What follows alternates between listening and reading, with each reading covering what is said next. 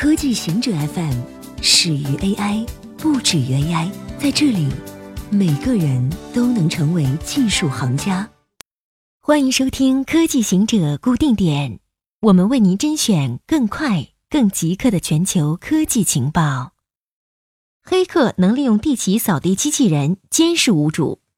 安全公司 Positive Technologies 的安全研究人员公布了地旗智能扫地机器人的两个漏洞。允许攻击者使用超级用户权限执行恶意代码，完全控制设备。扫地机器人能变成物联网僵尸网络的一部分，发动 DDoS 攻击。但更糟糕的是，它能被用于监视屋主，因为它有 WiFi 和夜视监控摄像头。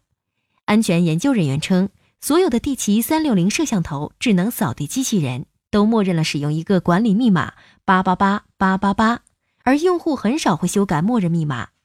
研究人员在五月份就通报了漏洞，但没有来自官方的回应，也不知道是否会有补丁。新西兰试验显示，每周工作四天提高了生产力。新西兰公司 Perpetual Guardian 今年三月和四月进行了一项试验，将每周工作时间从四十小时减少至三十二小时。结果发现，缩短工作时间实际上提升了两百四十名员工的生产力。员工则表示，他们有更多的时间陪伴家人、锻炼、下厨、打理公园了。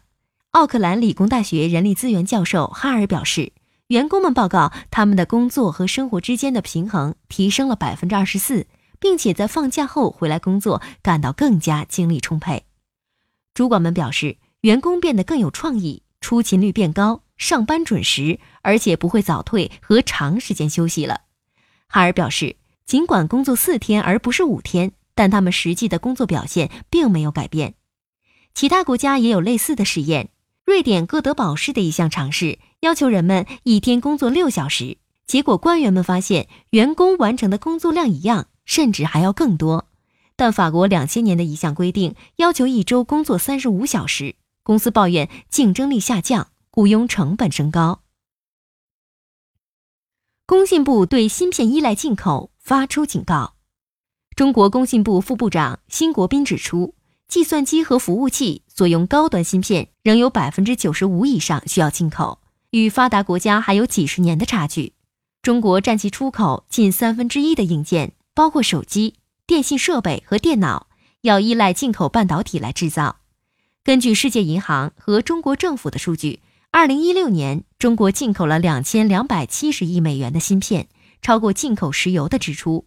辛国斌发表上述言论之前，中国最大设备制造商之一中兴几乎被美国的制裁压垮。专家们表示，中兴事件加速了中国推动半导体主权的努力。在中国国内，中兴的遭遇开启了一场内部辩论，焦点问题是北京方面赶超美国科技集团的计划有多成功。再见，Google 地图。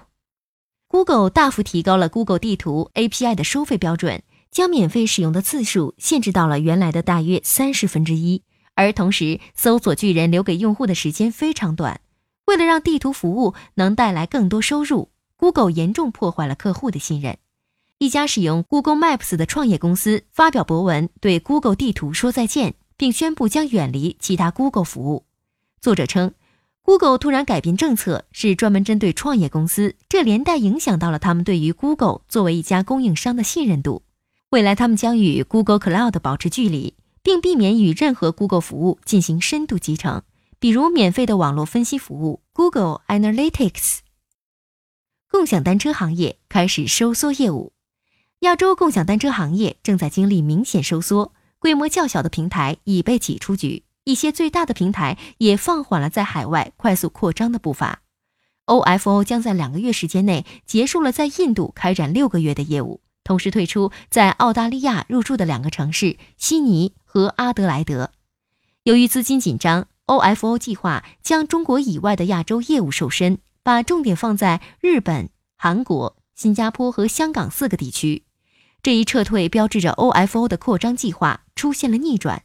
他最初的计划是到二零一七年底，在二十个国家投放两千万辆单车。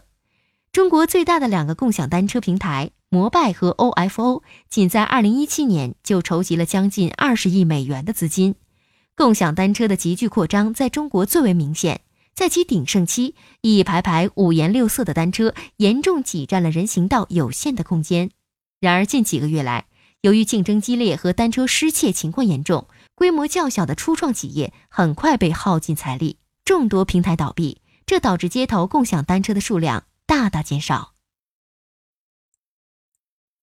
以上就是今天所有的情报内容，本期节目就到这里。固定时间，固定地点，小顾和您下期见。